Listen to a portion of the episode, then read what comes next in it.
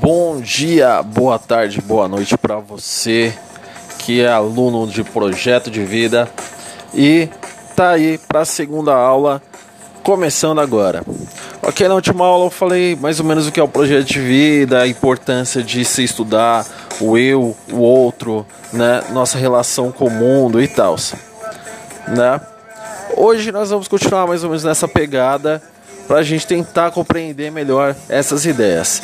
Então, o projeto de vida é uma intenção estável, com sentido pessoal e ético, vinculada a um planejamento que permite conquistá-la, tá? E onde o projeto de vida entra nessa história toda, então é justamente isso. É essa ideia de tentar pensar um projeto para mim, para minha própria vida, estabelecendo metas específicas. Uma intenção algo que você deseja, quer que realize. É por aí que a gente começa. Então podemos chamar as intenções de sonhos. Ok, todos temos sonhos, então esses sonhos a gente caracteriza como intenção aqui, beleza? Metas. Elas são a fonte do projeto de vida. São elas nada sem elas nada pode ser almejado. Então sem sonho, sem intenção, nada pode ser almejado. O ponto é que para que elas sustentem o projeto de vida, precisam ser razoavelmente estáveis. Então esse é outro ponto essencial. Esses sonhos devem ter um pezinho no chão, tá? Ou seja, se um dia você quer ser um atleta ou no outro você quer trabalhar como advogado, essa intenção não é forte o suficiente para gerar um projeto de vida, ok? Isso não significa que você não possa mudar de opinião, pelo contrário, os projetos de vidas mudam mesmo. Mas para que isso possa ser chamado dessa forma, precisa durar mais ou menos algum tempo o suficiente para que você alcance aquilo que você almejou, correto? Então, não adianta dizer que ah, eu tenho um projeto de tal coisa e você simplesmente vai desistir no meio do caminho. Isso não é algo viável. O segundo aspecto do projeto de vida é que ele deve ter um sentido pessoal. Essa intenção não pode ser algo que alguém disse para você fazer ou algo que você acha que deve fazer porque a maioria das pessoas também o faz. Por exemplo, né? Ah, digamos que você venha de uma família de carreira de médicos e seus pais são médicos, seus tios são médicos, seus primos se tornaram médicos, seus irmãos têm o sonho de se tornar médico e todo mundo pressiona você então que você se torne um médico, né? Mas você não quer. Então esse não é o teu sonho. Você quer, sei lá, cursar turismo. Você quer viajar, curtir o mundo, né? Então, a você deve pensar sempre que o sentido nesse ponto é o sentido do projeto, no caso, é o sentido que você vai dar para a tua vida. Então, é, aqui é, tem que se deixar bem claro, é a sua vida, não é a vida dos seus pais, não é a vida dos seus primos, não é a vida dos seus tios, não é a vida dos seus irmãos, é a tua vida.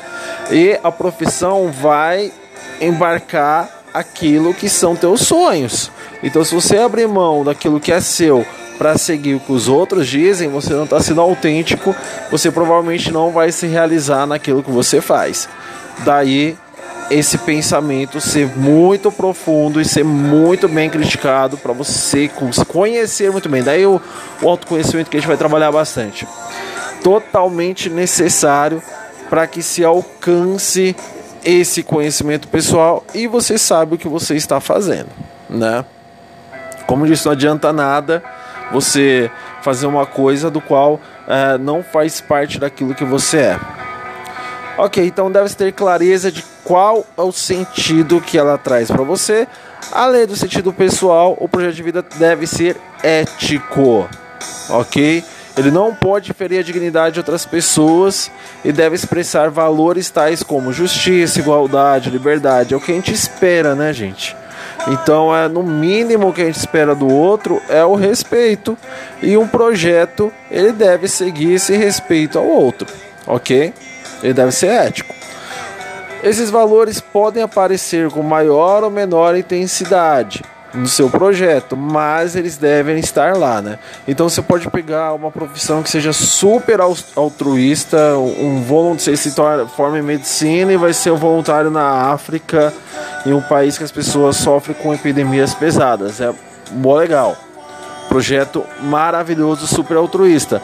Mas também você pode é, é, ser menos altruísta um pouco e pensar em você, na sua família, nos seus amigos, na sua comunidade.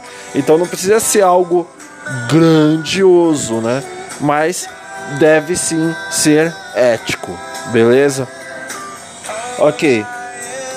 Para você, para que você possa considerar que tem um projeto de vida, você precisa de tudo então o que o básico, né? Planejar com os pés no chão, de forma concreta deve criar um planejamento com metas de curto, médio e longo prazo. Isso deve levar tempo, dedicação. Você vai precisar se organizar, vai pensar em uma linha de tempo que indique quais as metas prioritárias, quais as secundárias a serem perseguidas, né? Assim, quando você tiver intenções estáveis, carregadas de sentido pessoal e ético, e um planejamento para conquistá-las, poderá dizer: opa, tenho um projeto de vida. Mesmo que alguns sonhos ou metas mudem ao longo do tempo, isso é normal e necessário, afinal a vida é cheia de imprevistos e é impossível controlar tudo, tá? Na filosofia tem um carinha bem legal que serviu de modelo para construção do absolutismo, sua obra principal, obra, só a obra mais famosa, que é O Príncipe o nome da obra. O nome do filósofo é Maquiavel. Ele trabalha muito na obra a ideia de virtude e fortuna. O que é a fortuna? A fortuna é a sorte, aquilo que o mundo nos traz. É, ele compara a deusa fortuna. Então tudo que vai acontecer na nossa vida sem o nosso controle seria a fortuna, né? Então ter um presidente bom, ter um presidente ruim não depende apenas da gente, depende de toda a sociedade se ele vai agir de forma ética ou não ética, ou o governador, ou o prefeito, ou o momento da vida que não está dando certas coisas, mas isso não depende de você, depende de todo o seu contexto. Isso seria fortuna. Virtude para o Maquiavel é o que a gente traduz meio porcamente, mas serve como tradução que é virtudes.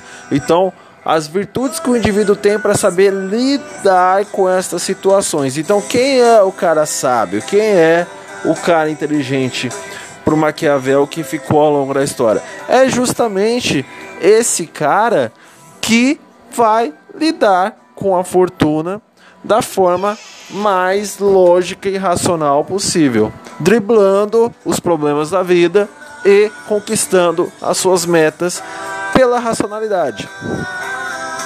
Então, construir um projeto de vida que promova a realização pessoal e que possa contribuir para a construção de um mundo mais justo, essa é a intenção, visando uma sociedade mais digna e igualitária.